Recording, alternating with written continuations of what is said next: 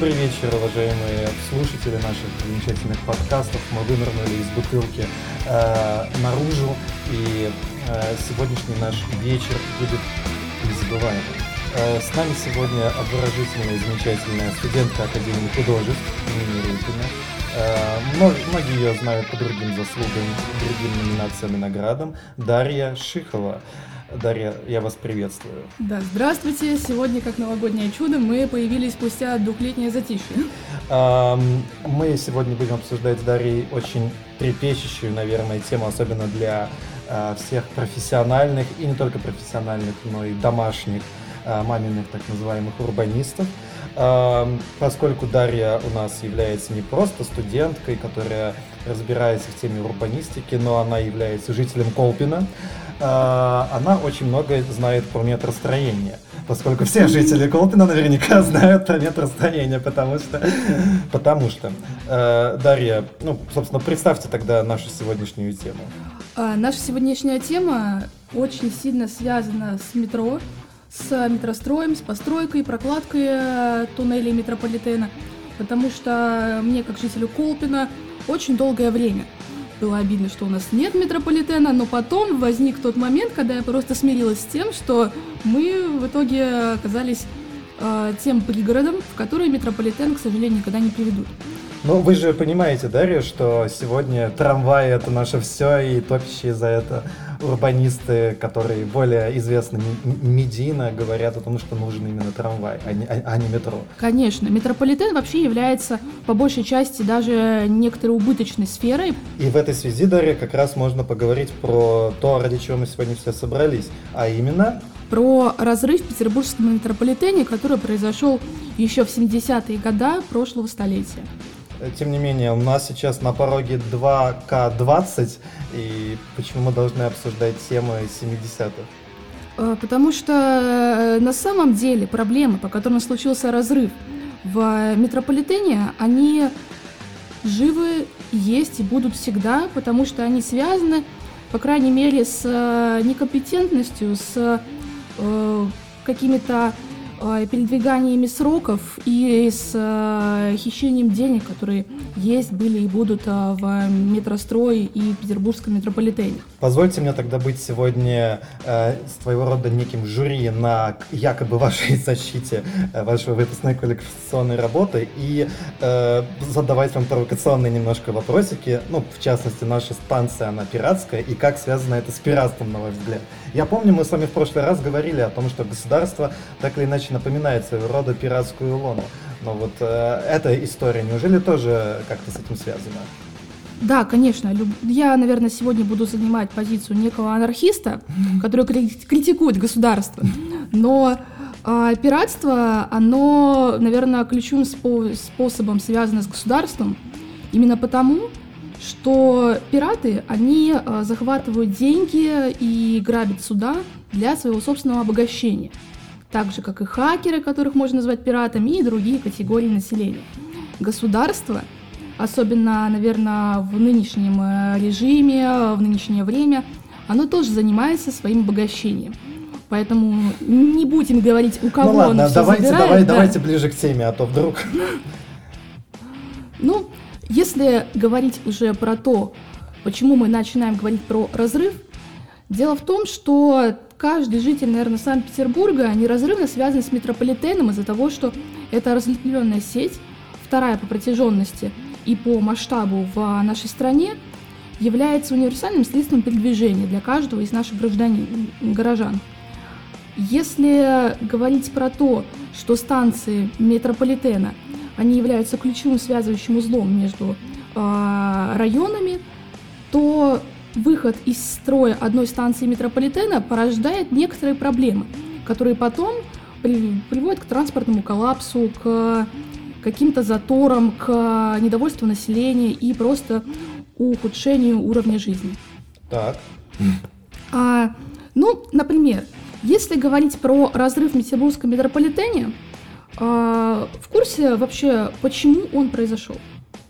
Э, если я правильно помню, то из-за грунтовых вод, ну, как у нас часто все объясняют, что ребята, это не мы, это природа. Да-да-да. Ну и, нас... наверное, отчасти это и, и так. Да? Ну да, у нас э, другие природные условия, у нас э, холодный климат, э, русские сибирские морозы, как, например, сегодня. Что интересно, мои знакомые друзья метростроители в Москве говорят, то, что, ребята, в смысле, в Петербурге хорошая синяя глина, там зам- замечательно копать, значит, э, метро, там нету никаких валунов. А, ну, собственно, в Петербурге мне говорят то же самое про Москву, и ты начинаешь немного путаться во всем этом. Дело в том, что мне кажется, что любое метро можно построить хорошо, если постараться. И даже если э, говорить про водонасыщенные отложения, которые были как раз-таки на станции Лесная, на станции Площадь Мужества, вот в этом вот участке, то предпосылка аварии просто стало ускоренное и очень быстрое строительство, которое допускало большие ошибки, потому что они должны были успеть к 25-му партийному съезду. А понятное дело, что в СССР успеть к партийному съезду значит выполнить план. А выполняем план, не пытаемся выполнить его хорошо. Просто нужно сделать так, чтобы э, цель была достигнута. И вот и все. Не связываете ли вы это с тем, что после, допустим, этого съезда могло прекратиться финансирование строительства э, этой, как сказать, участка, и поэтому, собственно, и спешили, чтобы не возникло никаких проблем в дальнейшем? Нет, я не думаю, потому что развитие метрополитена это все-таки ключевая э, цель э, правительства многих стран, в том числе Москвы, Санкт-Петербурга и Ленинграда в прошлом. Городов имеется? Да, да, да. да. Многих городов. Да здравствует Ингерманландия, коллеги. Да, да, да. Ингерманландия это, конечно, замечательно. А, если говорить про прекратилось бы финансирование метрополитена и метростроя, я думаю, что нет. Потому что все-таки это проект а, городского значения, и, скорее всего, на строителей, на подрядчиков были бы наложены санкции. А, конечно же, люди не хотят, чтобы на них накладывались санкции, и поэтому пытаются успеть к какому-то празднику. Как у нас к празднику открываются мосты, открываются заводы, также эта традиция, конечно же, имела место быть и в СССР. Так, и, соответственно, что из этого вытекает? Что из этого вытекает? Что, конечно же, ошибки, допущенные при э, строительстве, они э, возникли и проявились буквально после съезда. Уже в 1974 году началась, э, начались протечки, начались э, отло, ну, размытие отложений грунтовых вод. И уже в 1975 году была проведена небольшая реконструкция. И все это на каких-то сбойках, на каких-то подлатаниях э, продержалось до середины 90-х годов. Понятное дело, что во всей истории существует момент, который оттягивать нельзя. Сколько веревочки не виться, все равно конец будет близок. И этот конец для вот этого вот участка наспех построенного произошел в 1995 году. И, соответственно, после аварии прекратилось сквозное движение на многие годы. А, да, но сначала оно а, было ограничено. Изначально а, поезда работали с понедельника по пятницу. В выходные они а, не работали, перегон а, стоял. Потом а, движение ограничивали на несколько часов. Потом будние дни тоже стали потихоньку э, уменьшать. И в конце концов, 4 декабря 1995 года произошел конец всей этой истории, и движение поездов Хорошо, Дарья, вот мы с вами обсуждаем э, всю эту тематику, а вот если говорить более на личном уровне каком-то, есть вам что сказать про историю этого размыва и как это отразилось на людях? Да, конечно, у меня есть личная история, связанная с размывом, а, связанная с моей семьей, потому что в тот момент а мой папа получал э, второе высшее образование в Политехническом университете. И как мы помним, Политехнический университет, он э, находится на станции метро Политехническая, которая как раз-таки находится между э, этим размывом. И готовясь к этому вот подкасту, к этому интервью, я попросила дать личную оценку происходящему. Он сказал, что это было ужасно, потому что хотя Собчак в тот момент он поставил Э, вопрос ребром и выделил несколько бесплатных маршрутов, которые курировали от э, академической, от, э, от лесной до площади мужества, это все сказалось на общем настроении граждан. Как э, говорит э, мой отец э, цитатой, все люди были очень хмурые, злые, и один раз он чуть не подрался с таксистом, потому что э, тот э, как-то грубо ему ответил насчет э, поездки. Дело в том, что, понятное дело, всем людям было очень неудобно добираться э, до конечной там станции назначения, будь это политехническая, академическая, Девяткина или Гражданский проспект – ведь э, это густонаселенный район, и поэтому получается так, что большое количество людей все-таки э, ходили на работу именно туда. Могу себе представить, если у нас, считаете сами, уходит из города целый такой массивный микрорайон, жилой квартал, обычный район, ну то есть да. это действительно... В тот момент, конечно, еще кварталов Девяткина не было, но я вас уверяю, там живет достаточно много людей, даже и без вот этого вот э, Мурина, Девяткина, Бугры и так далее. И как в тот момент люди добирались на работу? Вот просто представьте, насколько бы вам было удобно э, ну, каждый день на протяжении 10, больше, почти что 10 лет э, совершать такой маршрут на работу. Вы доезжаете до определенной станции метро, потом э, вам говорят, что вам нужно пересесть на автобус, ехать одну станцию до другого метро, потом пересаживаться опять на метро и доезжать до своей станции. Тем не менее, это, на мой взгляд, является отличным примером того, что глубокое заложение метро, оно выгодно, но вот только на очень дальние дистанции. То есть э, основная проблема, которая я здесь, на мой, ну, на мой взгляд, э, была, это то, что тебе надо было, ну и сейчас тоже тебе, конечно, надо очень высоко и низко спускаться, подниматься, это время и так далее. И ты вместо того, чтобы один раз спуститься, один раз подняться, ты это делал дважды, и это наверняка накладывало свой отпечаток и на э, рабочий график горожан, и на ну, просто, по сути, да, как ты сказала правильно, на самочувствие. Вот. Хотя мне кажется, что петербуржцы и без того и хмурые, и веселые э, одинаково, что есть, что нет. У меня вот сейчас вот есть схема заложения э, глубины конструкции станций, и вот можно посмотреть, что э, вся, весь север красной ветки, вот можно увидеть, он э, заложен достаточно глубоко. Э, выброска 67 метров, площадь Ленина 71, а, политехническая 65, лесная 64. Глубже, наверное, будет только а, Адмиралтейская с ее 86 метров. Ну, те, кто живут на Адмиралтейской, у тех есть другие заботы, поэтому я думаю, это не проблема. Ну, да, но Адмиралтейская все-таки является такой ключевой станцией, которая находится в центре города, поэтому э, ей пользуются не только те, кто там живут, но и те, кому нужно в университет, который там находится, или на работу.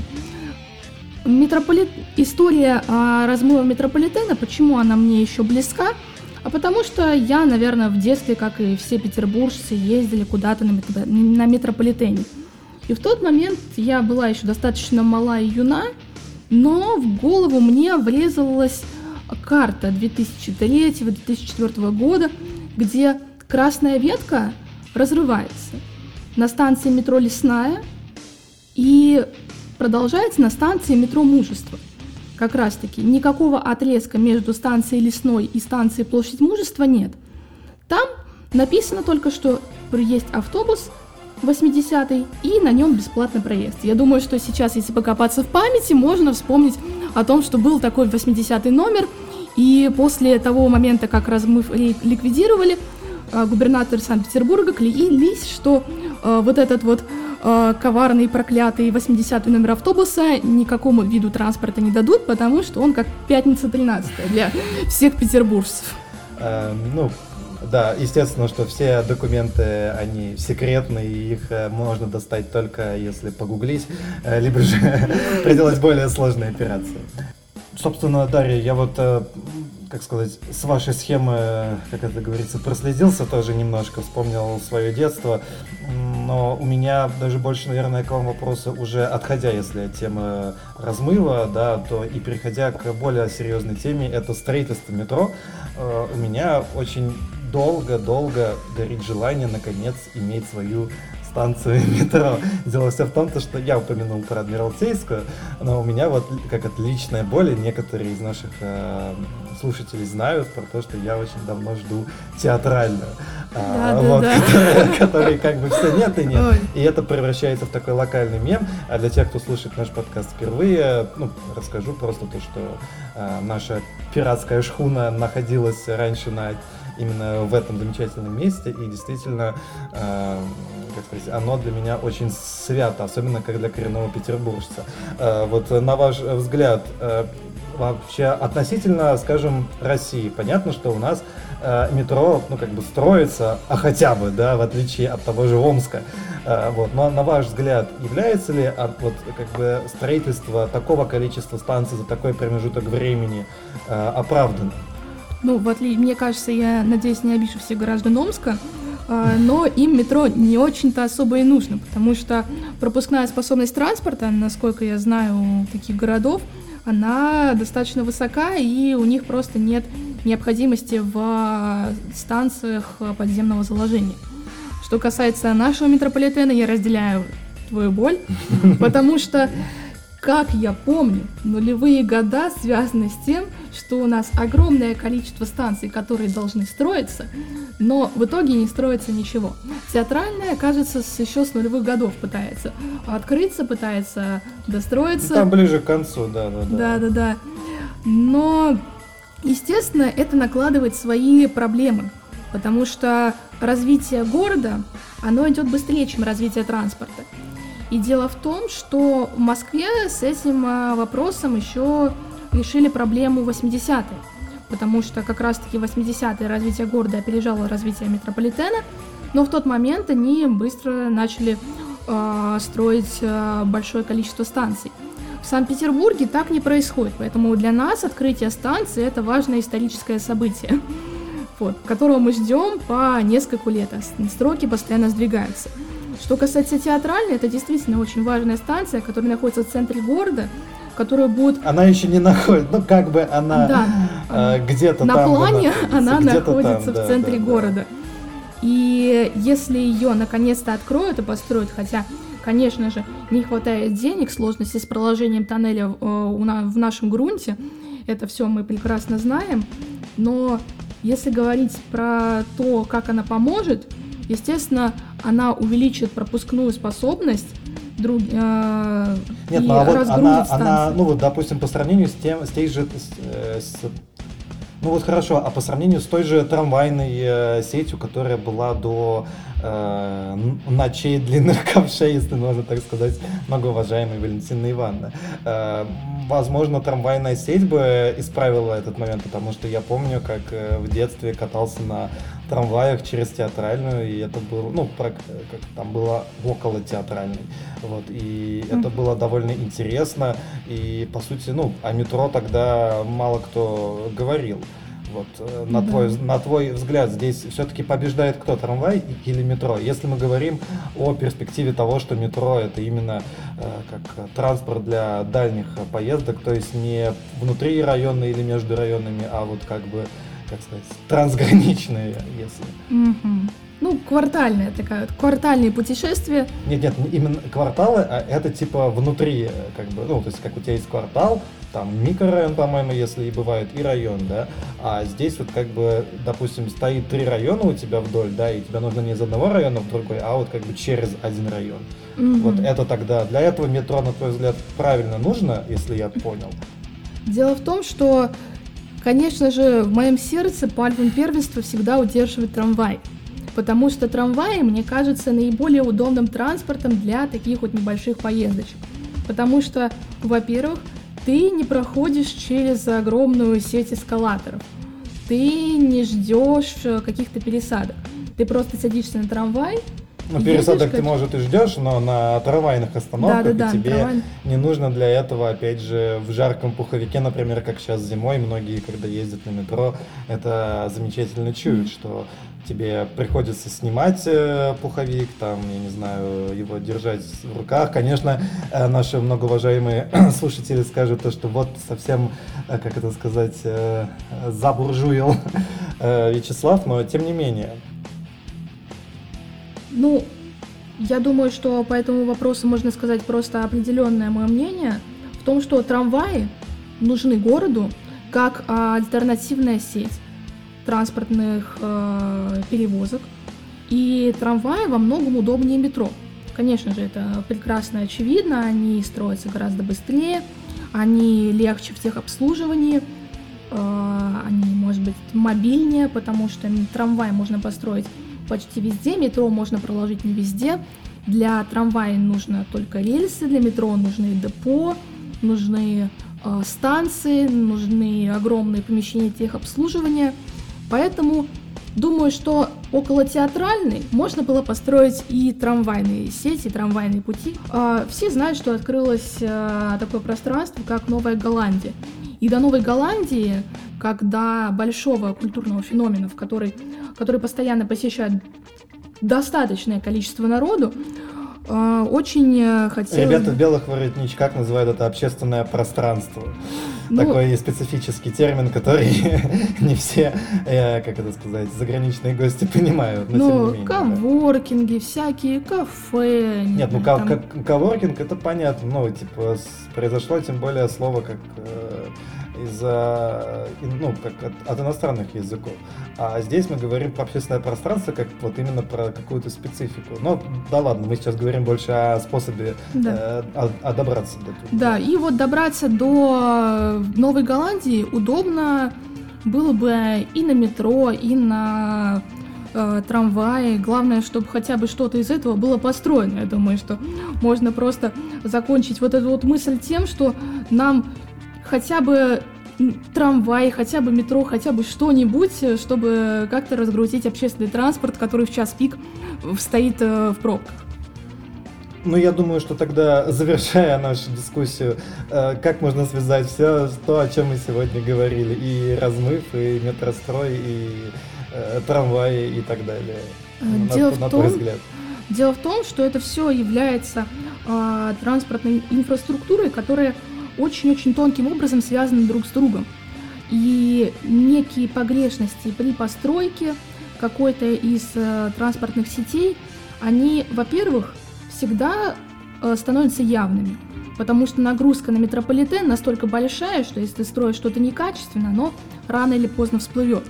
А вот эти вот э, проблемы метрополитена, они потом превращаются в проблемы жителей, которые должны терпеть всякие неудобства из-за каких-то, наверное, поспешных выводов или а, поспешных а, стро... или поспешного строительства, которое, например, было в далеком 1974 году. Я думаю, это замечательное завершение для нашего подкаста. С вами были диванные эксперты, э, и мы надеемся, то, что э, в наступающем новом году или же уже в наступившем, смотря когда мы выложим этот подкаст, э, Э, метрострой, другие организации, которые занимаются строительством общественного транспорта в Санкт-Петербурге, сделают много всего приятного и полезного для горожан, для нашего города, ну и для, особенно для наших слушателей, потому что мы уверены, среди них есть ребята и, как это сказать, решающие судьбы.